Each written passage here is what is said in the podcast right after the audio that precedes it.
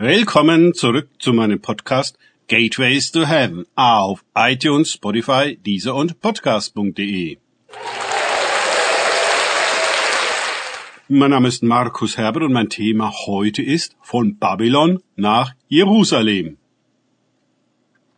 Weiter geht es in diesem Podcast mit einem Unterkapitel aus dem Buch Ein Turm bis zum Himmel. Der Geist Babylons, gestern und heute, meines Freundes Frank Krause. Ihr seid vielmehr zum Berg Zion gekommen und zur Stadt des lebendigen Gottes. Diese Stadt ist das himmlische Jerusalem mit seinen vielen tausend Engeln. Hebräer 12, 22. Der Stadt des Menschen, symbolisiert durch Babylon, steht die Stadt Gottes gegenüber. Sie heißt Jerusalem oder Zion. Die eine bauen wir Menschen, die andere baut Gott. Viele tausend Engel assistieren ihm. Die eine ist irdisch, die andere himmlisch.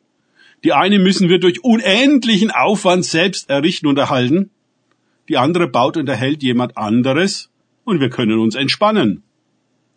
Die eine ist in der Sünde tot, die andere lebendig in Heiligkeit. Es gäbe an dieser Stelle noch viele Unterschiede aufzuzählen, und einige werden in diesem Nachwort noch zur Sprache kommen. Zum Beispiel Bürgerrechte.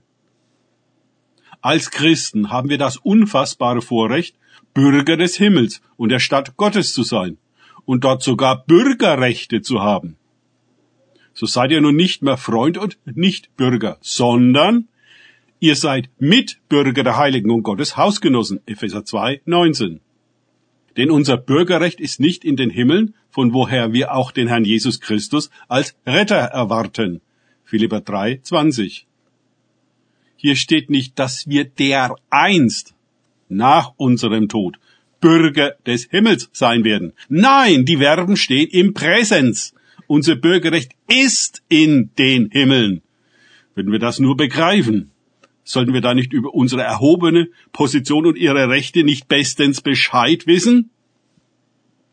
Diese Frage ist rhetorischer Natur. Natürlich wollen wir von der Identifikation mit der falschen Stadt gelöst werden, um uns in die richtige zu integrieren. Das geht allerdings nur an der Hand des Heiligen Geistes, der uns diese Stadt des lebendigen Gottes offenbart. Dabei ist Offenbarung weit mehr als eine Erklärung von Zusammenhängen oder korrekte Auslegung von Bibelversen. Wir müssen es erfahren. Danke fürs Zuhören. Denkt bitte immer daran, kenne ich es oder kann ich es? Im Sinne von erlebe ich es.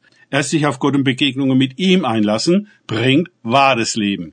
Gott segne euch und wir hören uns wieder.